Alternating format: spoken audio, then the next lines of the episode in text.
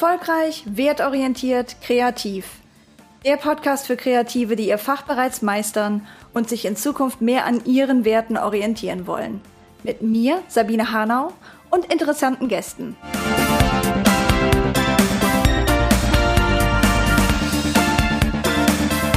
Heute mit dabei TexterInnen, ÜbersetzerInnen, FilmemacherInnen, ComiczeichnerInnen bei unserem offenen Austausch zum Thema erfolgreich, wertorientiert, kreativ. Was bedeutet das eigentlich für dich?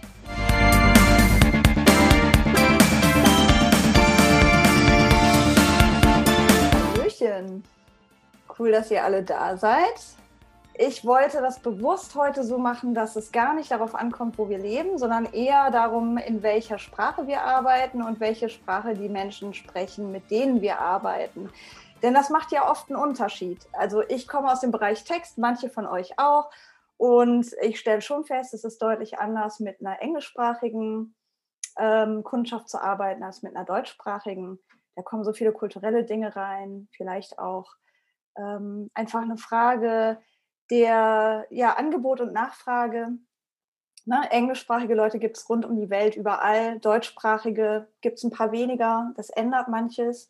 Und dementsprechend dachte ich, es fehlen mir ein bisschen die Netzwerke für Kreative in Deutschland, die vielleicht ein bisschen anders arbeiten wollen und Kreative auch in Österreich äh, und der Schweiz oder die dort Menschen ansprechen wollen, die dort äh, eben verortet sind, Betriebe, Einzelunternehmen, Behörden und so weiter. Und das ist so der Rahmen äh, für unser Treffen heute und auch für die Treffen, äh, die noch kommen werden. Dazu werde ich euch später noch ein bisschen mehr erzählen. Aber im Prinzip ist das heute der Auftakt zu einer kleinen Serie von Veranstaltungen, die uns hoffentlich alle weiterbringen.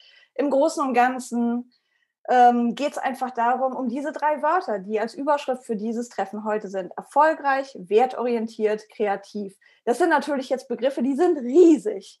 Und deswegen geht es heute darum, erstmal zu klären für uns, einzeln und als Gruppe, was bedeutet das überhaupt?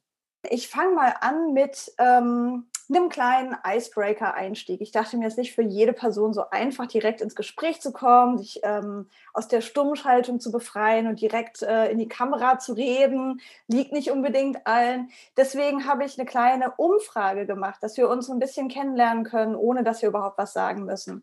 Und ich würde auch gerne das Pferd so ein bisschen von hinten aufzäumen und nicht direkt mit dem Thema Erfolg anfangen, weil das ist schon ganz schön heavy, sondern vielleicht eher mit der Kreativität. Denn das ist ja das, was uns alle verbindet.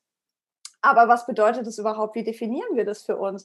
Und aus welchen Bereichen kommt ihr? Ihr habt ja schon manches in den Chat geschrieben, aber da gibt es bestimmt noch viel mehr zu erfahren. Also starte ich mal die Umfrage. Die sollte auf eurem Bildschirm einfach erscheinen.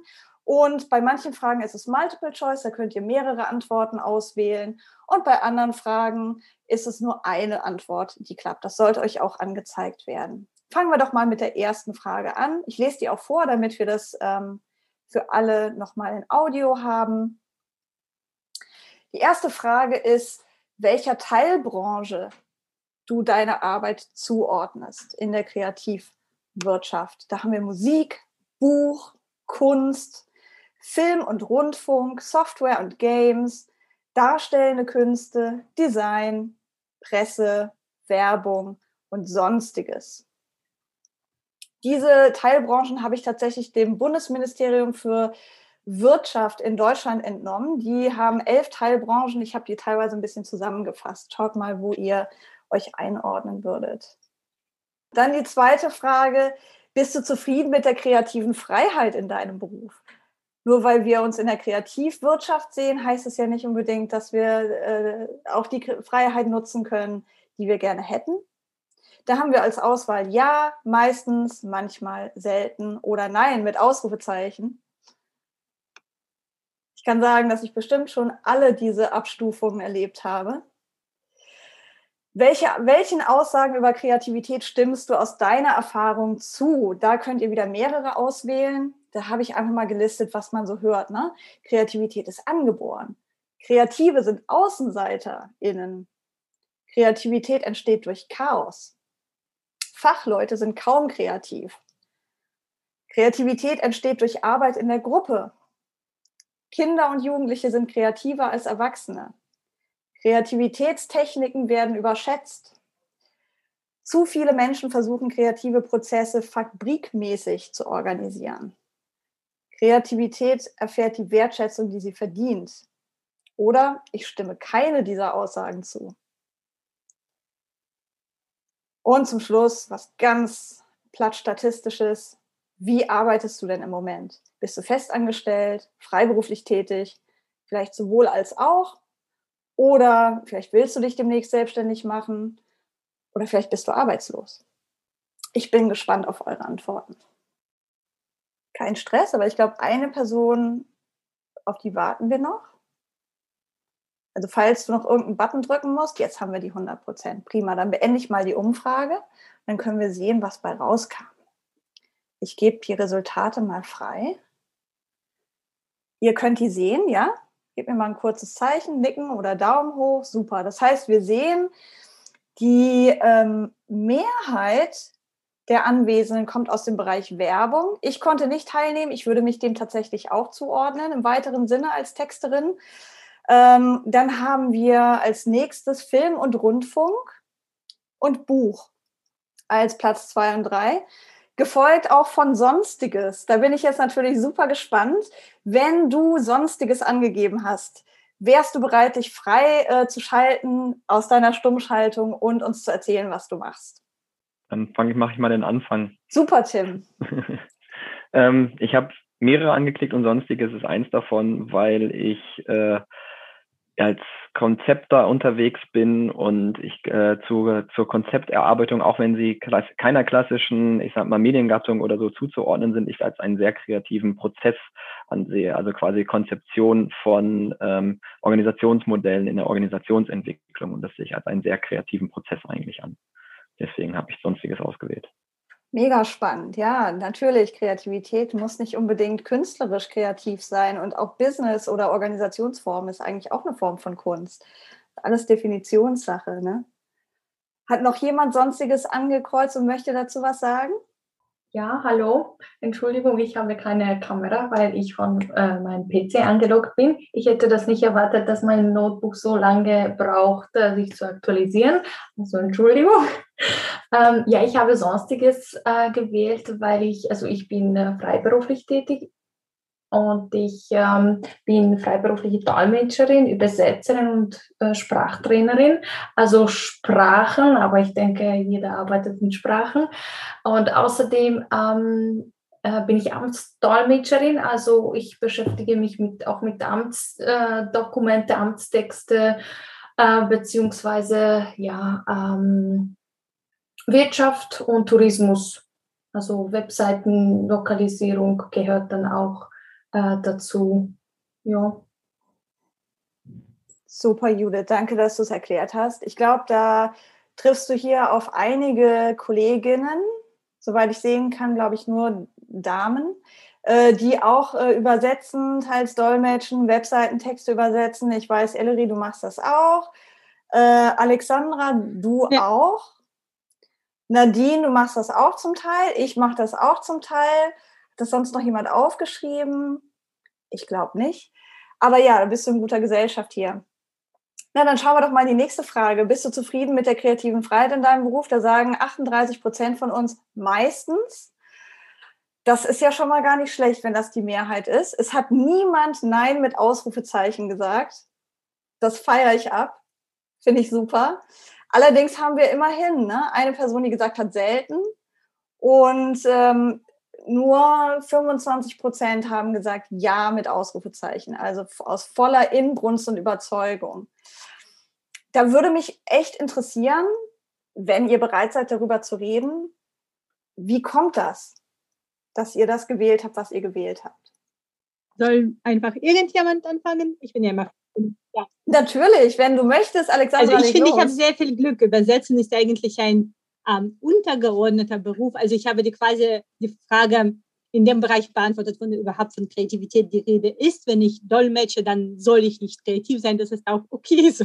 Da kann ich das auch zurückstellen. Wenn ich ähm, Bücher übersetze, ähm, äh, will ich ja auch nicht etwas komplett anderes schreiben. Aber ich finde, manchmal muss ich so um den Text gehen, um dann zu dem Text zurückzukehren. Und da ist es eigentlich nur die Frage, wie viel das Lektorat mitmacht. Und ich hatte bis jetzt Glück und die meisten meiner Experimente macht das Lektorat mit, ähm, aber eben nicht alle. So. Und dann gibt es Kunden, für die ich Werbetexte übersetze. Äh, da stoße ich meist auf weniger Verständnis als bei Lektorinnen und Lektoren. Aber ist ja klar, Lektorinnen und Lektoren sind ja auch buchverliebte Leute, die haben mehr Sinn für das, was man mit Worten so macht. Und Kundinnen und Kunden halt nicht immer, aber manchmal, meistens lassen sie mit sich reden. So. Super. Das ist ja schon mal eine gute Ausgangsbasis. Hast du auch ganz äh, toll das Spotlight darauf ge gesetzt, ne, dass natürlich manche unserer Arbeit sehr eng am Brief sein muss und gar nicht so viel kreativen Freiraum oder Spielraum eröffnet. Und in anderen Bereichen haben wir diesen Spielraum, aber es hängt auch immer davon ab, ja, ob unser Gegenüber damit hundertprozentig einverstanden ist. Das kann durchaus jetzt ähm, auch sehr unabhängig, äh, sehr abhängig davon sein, in welcher Branche man tätig ist. Also wenn ich jetzt zurückschaue auf was, auf die Branchen, die wir haben, kann ich mir vorstellen, wenn du Presse angekreuzt hast, dass vielleicht bei der Presse gar nicht so viel kreativer Spielraum besteht. Gerade weil wir ja auch, äh, ne, Berichterstattung muss ja eigentlich tiptop hundertprozentig korrekt sein. Da ist die Freiheit vielleicht nicht so groß. Ich weiß es nicht. Vielleicht ist es auch äh, ganz anders. Vielleicht ist die Freiheit super groß. Da dürft ihr mir jetzt gerne widersprechen. Im Bereich Kunst, was ähm, auch zwei von euch angekreuzt haben, da ist vielleicht die Freiheit riesengroß. Oder vielleicht gerade nicht. Also ihr seid eingeladen, da gerne noch mal euch zu Wort zu melden und mehr dazu zu sagen. Als Lektorin kann man zum Beispiel nicht immer so kreativ sein, weil ja der Autor, die Autorin die äh, Kreativen sind ähm, und man da natürlich auch nicht so ähm, immer eingreifen äh, kann in diese Kreativität. Man, man, kann sie nur noch schöner, schöner zeigen zum Teil oder den Leuten dabei behilflich zu sein, also sein, sie schöner zu zeigen. In der Musik ähm, ja, als Sängerin kann ich kreativ sein, frei, aber es ist wirklich meistens, es hängt von Kunden ab, vor allen Dingen beim Schreiben. Wenn es um Werbetexte geht, ist man dann doch eingeschränkt. Aber ich habe meistens gewählt, weil es inzwischen auch meistens so ist, dass ich kreativ sein kann und weil ich das auch durchsetzen möchte ähm, und mir Kunden aussuche, und ich meine, wir kennen uns ja sehr gut, äh, die äh, auch Kreativität schätzen und auf Expertise hoffen, wenn sie uns oder mich beauftragen. Ja. Ja, ist ein ganz wichtiger Punkt. Ne? Das ist natürlich auch eine Frage, inwiefern wir uns die Freiheit erkämpfen, die wir gerne möchten oder den Spielraum eröffnen in der Arbeit mit Kundschaft. Nadine, du hast schon was angesprochen, was eigentlich aus der nächsten Frage kommt, nämlich ähm, Wertschätzung. Und das finde ich ganz spannend. Keine und keiner von euch hat angekreuzt bei der nächsten Frage, welchen Aussagen ihr zustimmt, dass Kreativität die Wertschätzung verdient, äh, erfährt, die sie verdient. Da hat niemand gesagt, dem stimme ich zu, obwohl ihr unbegrenzt vielen Aussagen zustimmen durftet. Das finde ich ganz schön krass. Wir sind jetzt hier zu zehnt und niemand hat gesagt, ja, hundertprozentig Kreativität bekommt die Wertschätzung, die sie verdient. Und da haben wir schon gleich eigentlich den Stachel, der mich dazu gebracht hat, überhaupt dieses, diesen Dialog zu eröffnen. Denn ich stimme euch zu, ähm, ich kann ja an dieser Umfrage nicht teilnehmen als die Person, die die quasi euch freigibt. Ich finde auch, ja, Kreativität verdient mehr Wertschätzung, als sie derzeit bekommt. Das gilt nicht für jeden Auftraggeber, für jede Auftraggeberin. Mit Sicherheit haben wir alle schon mal erlebt, dass wir ein Traumprojekt hatten, wo wirklich Wertschätzung uns entgegengebracht wurde. Aber es ist eben nicht die Norm. Was habt ihr da noch gesagt? Also die absolute Mehrheit, 63 Prozent, sagen, Kreativität entsteht durch Arbeit in der Gruppe. Das muss ich sagen, finde ich überraschend. Denn es gibt ja dieses Stereotyp, dass Kreative, also gerade im Bereich Text, aber generell Kreative so in ihrem Elfenbeinturm sitzen und eigentlich eher so introvertiert sind, gar nicht so gerne mit anderen Leuten zusammenarbeiten. Jetzt sagen hier aber so viele von euch, nee, Kreativität entsteht in der Gruppe. Was habt ihr da für Erfahrungen gemacht? Erzählt doch mal. Ich glaube, es ist dir keiner ja. zuvor gekommen, Alex. Ja, ich, ich wollte nicht das des Gesprächs. So, dir noch kurz zu deiner Bemerkung vorher, dieses, das mit der Wertschätzung, wir sollten vielleicht noch dazu sagen, äh, dass die Fragestellungen äh, auch das Antworten beeinflussen. Ich denke mal, wenn die Aussage hieße, äh, Kreativität wird nicht wertgeschätzt, hätte auch niemand zugestimmt. Es könnte ja sein, dass die Frage einfach zu breit ausgelegt ist. Vielleicht erfahren wir persönlich doch genug Wertschätzung, aber wissen nicht, ob es allen so geht. Und vor allem, die, die Pessimistinnen und Pessimisten sind ja nicht hier. Es war ja, als du den Aufruf ähm, im Übersetzerforum geschrieben hast, ähm, kam dann eine grummelige Antwort für, für die anderen hier, die nicht daran, ach, was redest du denn von Werten? Wir verdienen alle zu wenig und keiner hat uns lieb und alles ist schlecht. Die sind dann ja auch nicht hier. So, und übersetzen ist eigentlich ja ein sehr einsamer Beruf äh, und ich bin sehr extrovertiert, wie man sieht. Ähm, aber ich finde, die besten Ideen hat man in der Gruppe. Ich war bei einer ähm, Übersetzungswerkstatt und das war ein unglaublicher Augenöffner, wie anders man denken kann. Und die Gruppe Literaturübersetzerinnen unter sich bedeutet mir sehr viel. Und auch wenn ich mit Nicht-Übersetzern rede, auch wenn ich mit meinen Kindern rede, da kommt immer mal etwas ganz anderes und man kann auf einmal den Satz von der ganz anderen Seite aufziehen und da macht sich was auf und dann äh, ist auf einmal auch die Literation drin, die ich da haben wollte und hoppa. Also äh, alleine hätte ich das nie geschafft. Spannend. Wer möchte noch was dazu sagen? Gibt es vielleicht jemand äh, unter euch, der oder die das nicht angekreuzt hat? Ron. Ja, äh, ich habe ich hab es an, äh, angekreuzt und finde aber, also bei mir zumindest ist es so, dass ähm, es ist beides. Also es, ist, äh, es gibt die Arbeit im, im Elfenbeinturm, in der ich alleine arbeite, und es gibt die Arbeit in, in der Gruppe. Und bei mir ist es meistens so, dass ich zuerst quasi für mich alleine arbeite, mir Dinge ausdenke, einen Rahmen setze und dann zu meinen äh, Auftraggeberinnen, Auftraggebern hingehe und dann gemeinsam weiterentwickle. So, aber es, ist, es braucht irgendwie beides. Es braucht erstmal so diesen Aufschlag, der kommt meistens von mir, und dann das gemeinsame Weiterarbeiten. Und dann gibt es wieder die Phase, wo ich wieder zurückgehe, den Input mitnehme, wieder alleine den Input irgendwie einarbeite, umsetze und dann wieder rausgehe. Das ist immer so ein Wechselspiel zwischen, zwischen dem, dem, dem solistischen Arbeiten und dem Arbeiten in der Gruppe. Aber ich merke auch immer wieder, dass es äh, ohne Gruppe, ohne in der Gruppe zu arbeiten, werden die Ergebnisse zumindest was das meine, meine Kreativität angeht, die werden nicht so gut. Die Gruppe bringt definitiv nochmal äh, noch einen Mehrwert dazu, ganz klar, ja. Genau, das war. Ja, spannend. Ähm, für die, die, die mich nicht so gut kennen unter euch, ich habe ja auch eine Gruppe quasi gegründet. Also meine Firma vom Scratch ist ein Kollektiv und wir schreiben Text gemeinsam. Das bedeutet aber auch nicht, dass wir an jedem Text gleichzeitig arbeiten. Ähnlich wie du es beschrieben hast, Ron, sind da Phasen der Einzelarbeit, Phasen des Austauschs, sehr viel Vier-Augen-Konzept, ne, wo eine Person was geschrieben hat, die andere lektoriert oder gibt ihren, ihren Senf dazu, mehr oder weniger scharf oder süß, je nachdem. Und ähm, das kann sehr bereichernd sein aber diese Einzelphasen, glaube ich, sind auch für viele von uns notwendig. Also Nadine, du bist ja auch Teil von diesem Team und ich erlebe dich auch als jemanden, der von beidem eigentlich lebt, von dem Einzelarbeiten und von dem äh, Austausch. Ja, kann ich dem Ron auch nur zustimmen und dir. Ähm, also ich brauche zum Teil für Kreativität wirklich das absolute Abgeschottetsein aber dann kommt es auch wirklich drauf. Nee, eigentlich ist das bei allen Dingen so, die ich mache, dass ich damit anfange und dann rausgehe und mit anderen teile und was man da an, an Feedback bekommt und an, an, an Eindrücken von anderen, da vermischt, da vermischt sich so viel in einem Kosmos. Das ist immer cool, ja. ja. Eigentlich bei allen arbeiten. Schauen wir mal noch auf die anderen Antworten, die ihr gegeben habt. Ihr habt noch gesagt, also Kreativität ist angeboren, da stimmen manche von euch zu. Kreative sind AußenseiterInnen, stimmen auch manche von euch zu. Kreativität entsteht durch Chaos, stimmt eine Person zu. Das finde ich äh, überraschend, denn es gibt ja dieses Klischee vom kreativen Chaos. Und das scheint sich also nicht für die Mehrheit von uns zu bewahrheiten. Fachleute sind kaum kreativ. Also diese Idee von Expertise, die dem im Weg steht, scheint niemand von uns zu unterstützen. Äh, das finde ich auch hochspannend. Die Hälfte sagt, Kinder und Jugendliche sind kreativer als Erwachsene.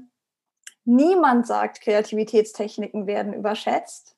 Das finde ich auch wiederum super spannend, denn äh, manchmal habe ich schon erlebt, dass Leute sagen, ja, Kreativitätstechniken, das ist eigentlich, bringt das alles nichts Kreativität kommt immer von innen heraus. Und es scheint hier gar nicht der Fall zu sein, dass ihr das denkt. Und dann haben wir noch einige, die sagen, zu viele Menschen versuchen, kreative Prozesse fabrikmäßig zu organisieren. So Fließband, zack, zack, zack. Und niemand hat gesagt, das ist alles Quatsch, ich stimme nicht zu. Gibt es hier noch was, worauf ihr kurz kommentieren möchtet? Denn ich finde die Aussagen, die ihr gemacht habt oder was ihr angekreuzt habt, was nicht, doch äh, interessant. Für mich war die, war die Kombination aus den Aussagen so das Entscheidende, also die nicht so isoliert zu betrachten. Auch mit dem, deswegen war ich einer von denen in der Frage davor, der gesagt hat, dass ich mich nur manchmal zufrieden fühle mit der kreativen Freiheit in meinem Beruf. Weil meine Erfahrung ist, dass ähm, viel Kreativität wird immer gefordert und wird auch immer erwartet, auch vom Kunden. Aber wenn man tatsächlich kreativ wird und wirklich versucht, mal an die Dinge anders heranzu, an Dinge anders heranzugehen, dann wird das relativ schnell äh, abgebrochen. Und das ist genau dieses Fabrikmäßige. Das muss jetzt eben fix einmal passieren.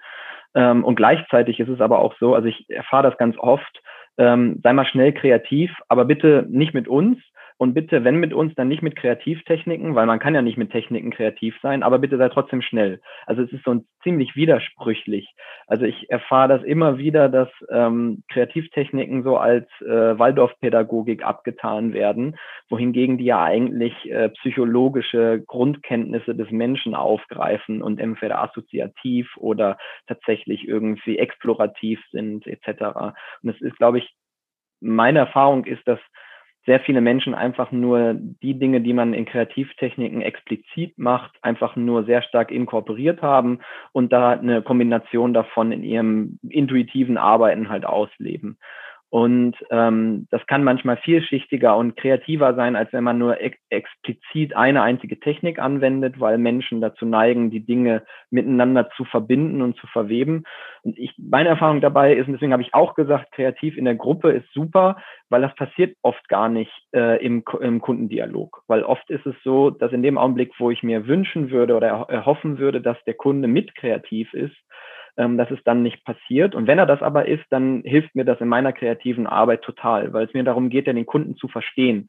Und ich finde, das ist so, so eine ganz, ganz, das ist für mich so diese, diese, diese, diese Scheide zwischen Kunde und, und, und, und Dienstleister, dass häufig nicht, ähm, es wird immer so über so eine entmilitarisierte Zone wird so Anforderungen rübergeworfen und dann wird ein Zwischenergebnis zurückgeworfen, anstatt gemeinsam an den Themen tatsächlich zu arbeiten.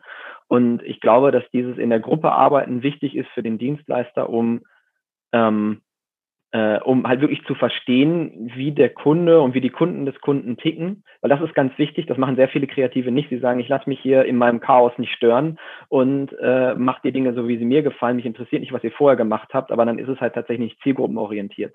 Und auf der anderen Seite lassen sich Kunden sehr häufig auf die Kreativität nicht ein. Deswegen glaube ich, dass die Kreativität in der Gruppe, um halt irgendwie auch, äh, ähm, ich sag mal, man hat ja irgendein Ziel, äh, und man hat, man möchte irgendwas bewirken mit dem, was man tut, mit der, der Kreativität, die man einsetzt. Äh, und wenn es was ist, was komplett Neues zu erfinden, was es noch nie da war, dann ist es immer noch ein Ziel. Und deswegen finde ich, ist diese Kombination aus den Sachen, die ich so angekreuzt hatte, war mir halt so die Kombination sehr wichtig, ähm, weil äh, ja halt irgendwie der, der, der, der Teufel liegt so irgendwie auf so einer Metaebene, habe ich das Gefühl. Spannend, Tim. Danke für die Erläuterung und die vielen verschiedenen Ansatzpunkte, die du uns jetzt hier geliefert hast. Wer möchte, möchte jemand auf Tim antworten oder sonst noch ähm, erklären, wie diese Umfragenfrage auf euch gewirkt hat? Ich habe jetzt da nur mal so einen ganz kurzen Blick darauf geworfen quasi. habe da ja nicht mit abgestimmt. Ich weiß ja nicht, was ihr vorher schon vielleicht für ähm, Definitionen oder so gele gelegt habt ähm, wo ich hier jetzt lese, Kreativität erfährt die Wertschätzung, die sie verdient und keiner hat es angekreuzelt. Ähm, ist halt immer die Frage, glaube ich, was erwartet man oder zu welchem Stadium im Kreativitätsprozess erwartet man die Wertschätzung? Weil ich habe ganz oft erlebt, dass Menschen denken, ja, so ein kreativer Prozess, da kommt man mal kurz zusammen und tschack, dann ist das erledigt. Und dann braucht es da nicht viel Danke oder so. Und dann im Prozess merken sie, ja, da steckt ja doch viel mehr dahinter. Und am Ende kommt dann doch noch ein ziemlicher Batzen an Danke und das war cool. Und ähm, ja, also ich, ich erfahre das mit der Wertschätzung einfach erst eher am Schluss vom Prozess. Ja. Aber ich erfahre es. Also mhm. könnte okay. noch mehr sein, logisch. Ich sehe, ich sehe viel Nicken. Das finde ich, finde ich spannend und toll, äh, dass du das erklärst, Annette, dass du das in erster Linie als Outcome von dem gesamten Prozess siehst und nicht unbedingt als was, was von Anfang an immer unbedingt äh, tröpfchenweise dir gegeben wird. Ja, spannend. Kurz zur letzten Frage. Die meisten von euch arbeiten freiberuflich. Ähm, es gibt auch jemanden unter uns, der oder die festangestellt ist und jemanden, der oder die sich selbstständig machen möchte. Falls du dazu Fragen hast, wie das laufen kann, vielleicht haben wir da noch Gelegenheit dazu, ähm, wenn wir zum Thema auch Erfolg kommen, da noch drüber zu reden oder in einer der nächsten Veranstaltungen. Ich würde jetzt erstmal diesen Teil beenden, auch die Freigabe beenden und zum nächsten Thema übergehen, denn wir haben ja insgesamt drei. Also wir haben angefangen jetzt mit Kreativität. Jetzt würde ich gerne mit euch zum Thema Wertorientierung gehen. Das ist ja fast so die Krux des heutigen Treffens, glaube ich, erfolgreich und kreativ zu sein. Darüber redet ja jeder und jede im, im Internet. Da sind ja Facebook-Ads voller äh, Versprechen und so weiter. Aber über Wertorientierung reden wir vielleicht nicht so häufig. Dazu hatte ich euch gebeten, etwas mitzubringen, das für euch von Wert ist. Äh, könnt ihr ja kurz überlegen, falls ihr nichts mitgebracht habt, ob ihr an eurem Schreibtisch noch irgendwie was findet, was ihr äh, kreativ als äh, ja, etwas Wertvolles beschreiben könnt. Und dann würde ich euch jetzt gleich in Breakout-Sitzungen verteilen, sodass ihr in einer kleinen Gruppe von drei bis vier Leuten euch zeigen könnt, was ihr mitgebracht habt und einfach darüber sprechen könnt, wieso ihr diesen Gegenstand ausgewählt habt oder ja, was auch immer ihr mitgebracht habt. Okay? So, da seid ihr alle wieder. Ich bin super gespannt. Was kam für euch aus diesen kleinen Gruppengesprächen raus? Was würdet ihr gerne allen erzählen von dem, was ihr da gehört habt oder selbst gesagt habt? Ich fange einfach mal an, wenn das okay ist. Ähm, ja, bei uns in der Gruppe ging es, glaube ich, vorrangig erstmal darum, ähm, ja, was ist Wert überhaupt und was ist wertvoll? Ähm, dazu hatte, ähm, also bei uns sind einfach ganz verschiedene Sachen äh, zusammengekommen. Äh, bei mir war es zum Beispiel mein wertvolles Ding, was ich mitgebracht habe, mein Bauchgefühl beziehungsweise darauf zu vertrauen. Bei Ron war es ein Taschenmesser und bei Judith äh, war es das Thema Ehrlichkeit, ähm, was einfach zeigt, was für verschiedene Dimensionen das äh, einfach einnehmen kann. Und das fand ich ganz interessant was für Assoziationen der Begriff Wert einfach bringt.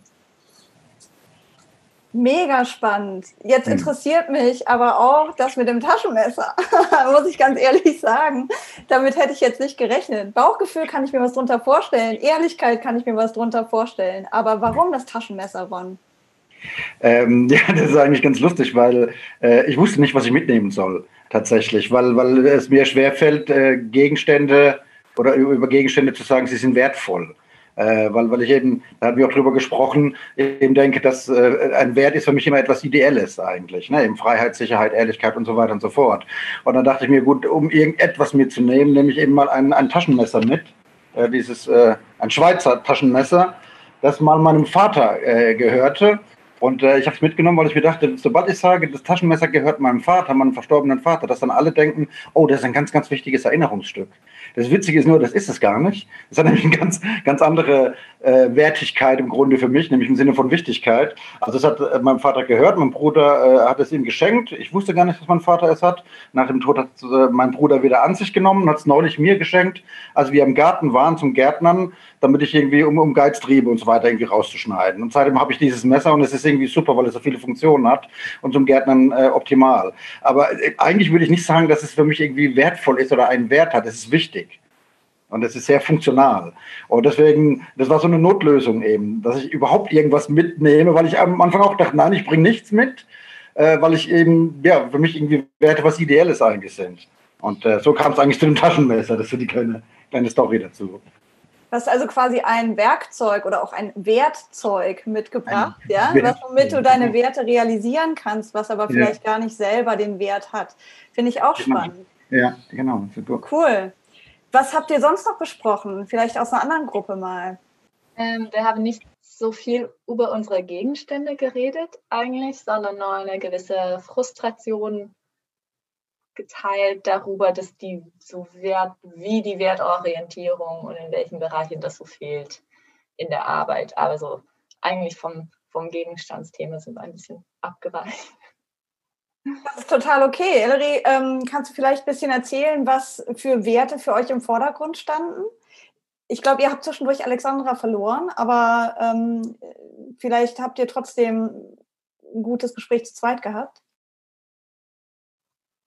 Ähm, ja, also vor allem so, dass ähm, wir haben so ein bisschen über die Umwelt, Umweltsachen so ganz allgemein ähm, geredet und ähm, einfach, dass es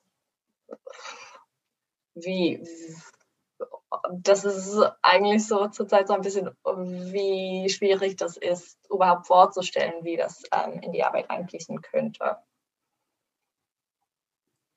Ähm, ich sage vielleicht auch noch kurz was. Ähm, ich ich habe das mit Werten verbunden, weil für mich, ähm, ich, ich bin so ein bisschen rausgefallen aus der Arbeit, die ich früher gemacht habe, weil für mich die Werte, die ich habe und das, was ich weiß, im Moment mit großer Frustration und keiner Geduld mehr zu verbinden sind und ich außerhalb arbeite, weil ich ähm, nicht mehr weiß, was ich sonst tun soll, weil es mir ähm, wie soll ich sagen, so wichtig ist, so einen Wert hat, dafür zu kämpfen, dass sich was ändert. Und äh, darüber habe ich äh, mit Ellie gesprochen. Äh, Ellery, sorry. Spannend, Celine. Ich höre daraus, dass du eigentlich fast eine, eine, Form von Trauer mitbringst, darum, dass du nicht äh, mehr wertorientiert arbeiten kannst, wie du gerne möchtest.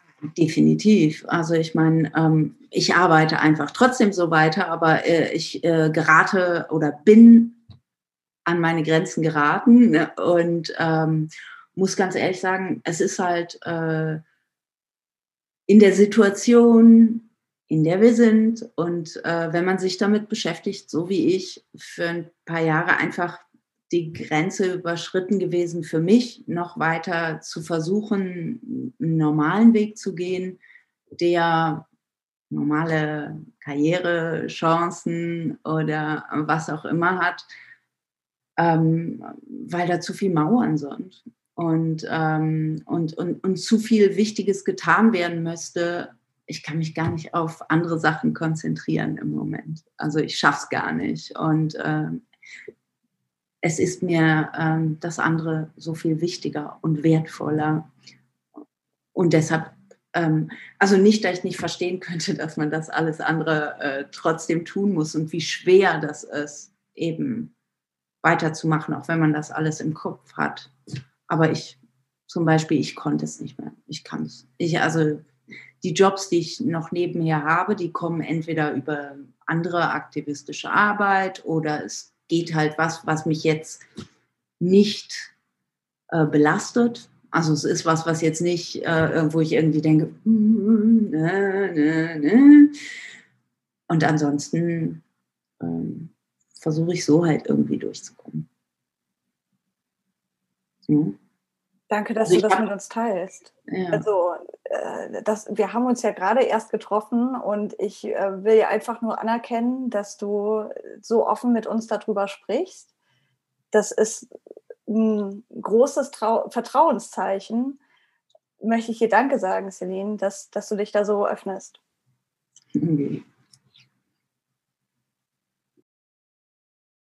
Gut, wie war es denn im dritten Raum? Was habt ihr im letzten Raum, von dem wir noch nicht gehört haben. Ich glaube, Annette, Nadie, Tim, ihr wart zusammen in einem Raum, stimmt das? Ja. Wir waren, wir haben tatsächlich, waren wir sehr objekt- und äh, materialistisch unterwegs. Wir haben tatsächlich alle drei etwas in die Kamera gezeigt, was man anfassen kann.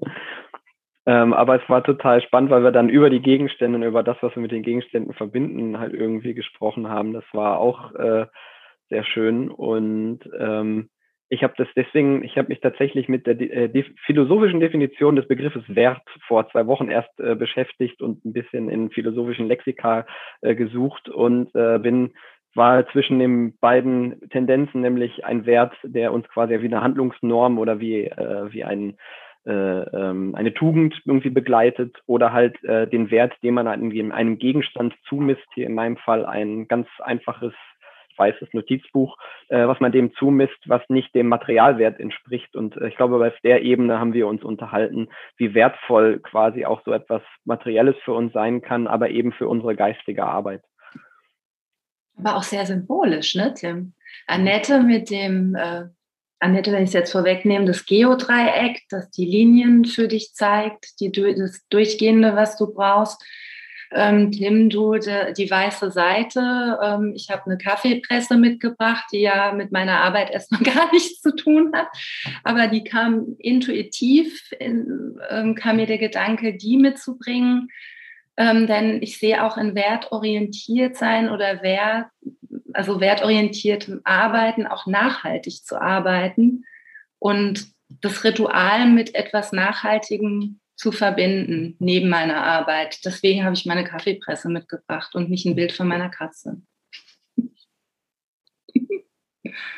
Schön. Toll von euch allen zu hören und tatsächlich so ähnlich wie ihr das gemacht habt. Ich hatte euch diese Aufgabe gegeben mit den Gegenständen, um euch den Dialog zu erleichtern, auch mit vollkommen fremden Personen. Es ist manchmal gut, wenn wir sowas haben wie eine Maske, sodass wir nicht unser Innerstes nach außen kehren müssen, sondern wir können erstmal was hochhalten und sagen, hier, ich habe das mitgebracht.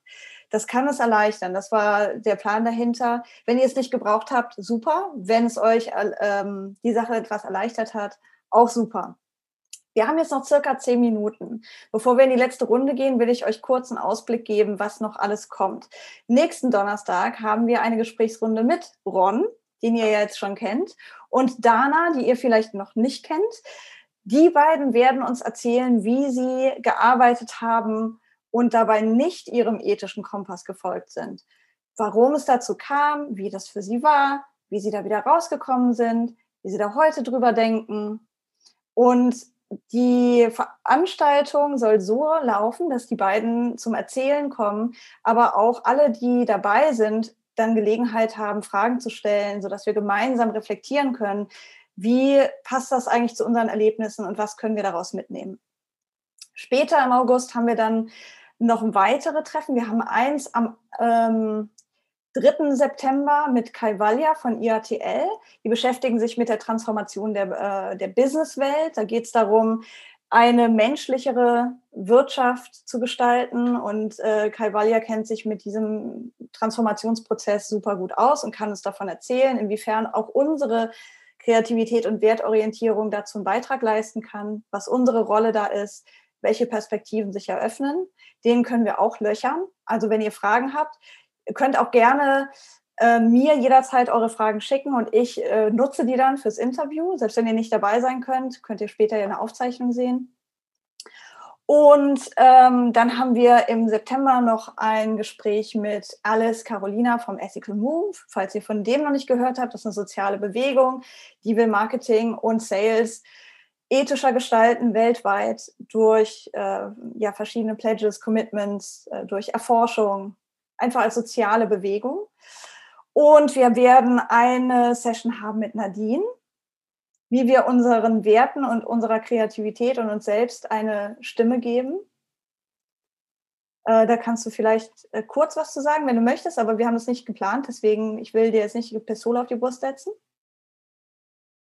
Ähm, ja, es wird auch nicht nur darum gehen, wie wir unseren Werten eine Stimme geben, sondern ähm, uns selbst, also eine wirklich authentische Stimme geben, wie wir uns präsentieren können, wie wir sprechen, wie wir mit anderen über unsere Arbeit reden, wie wir unsere Arbeit vermarkten ähm, oder überhaupt eine eigene Stimme für uns selbst, eine eigene Sprache für uns selbst zu finden.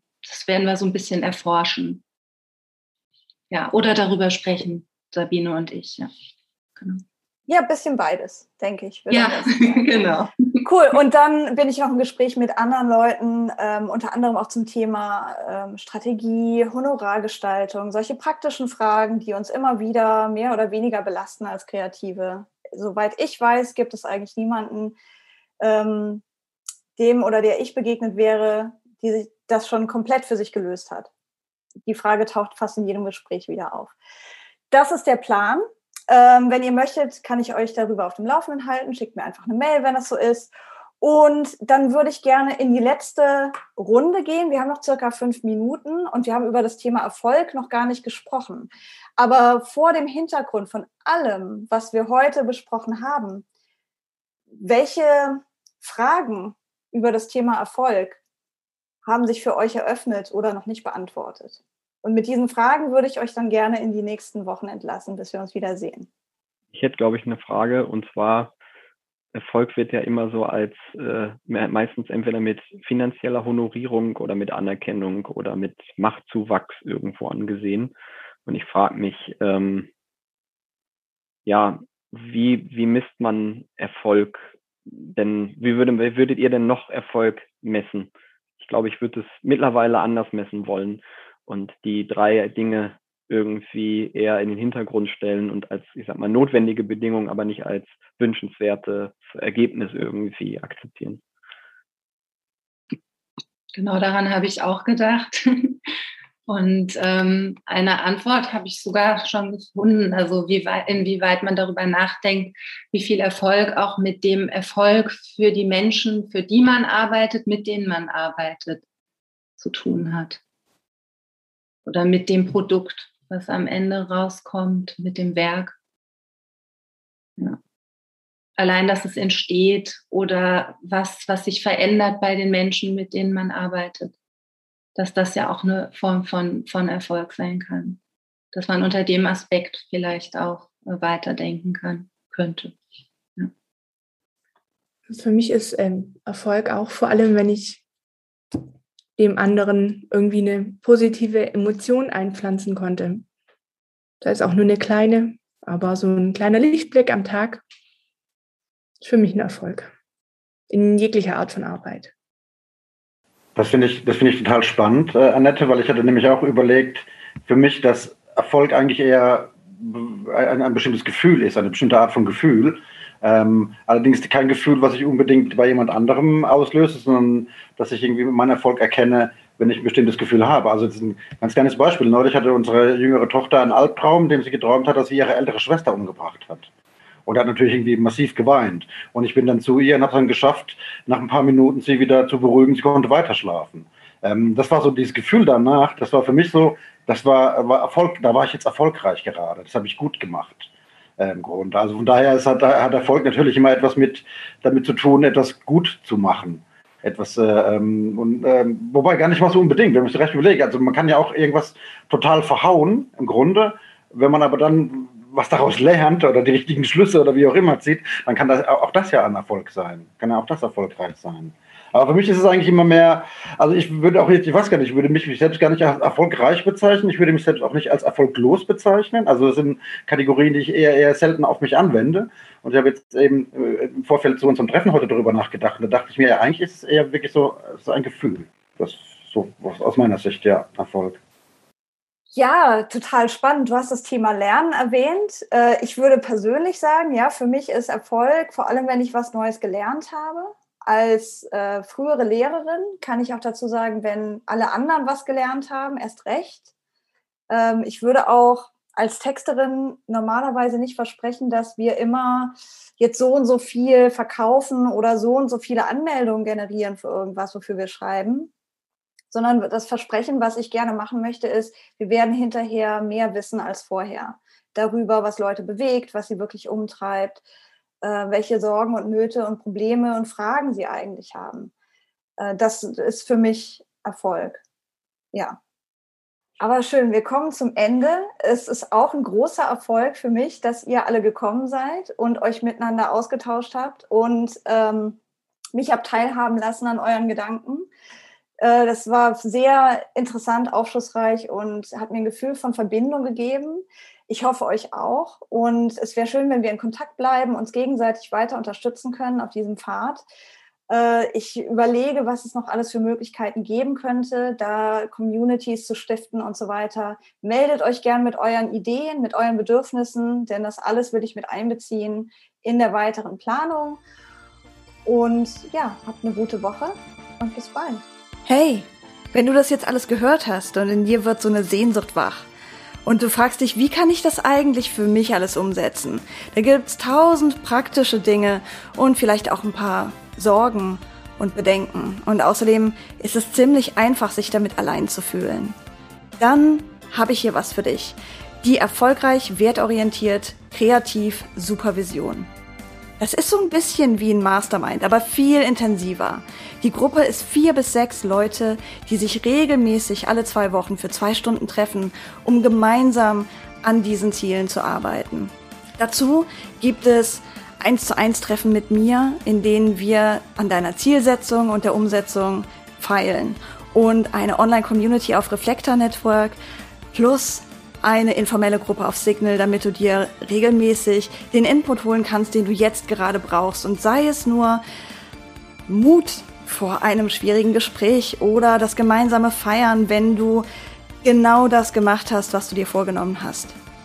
Wenn du dazu mehr erfahren willst, schau auf unsere Website fromscratch.net unter Arbeite mit uns oder den direkten Link findest du in den Show Notes. Ich freue mich auf dich. Das war's für heute bei Erfolgreich, Wertorientiert, Kreativ. Danke fürs Zuhören. Bis zum nächsten Mal in 14 Tagen. Und denkt dran, wir brauchen einen kulturellen Wandel und gemeinsam schaffen wir das.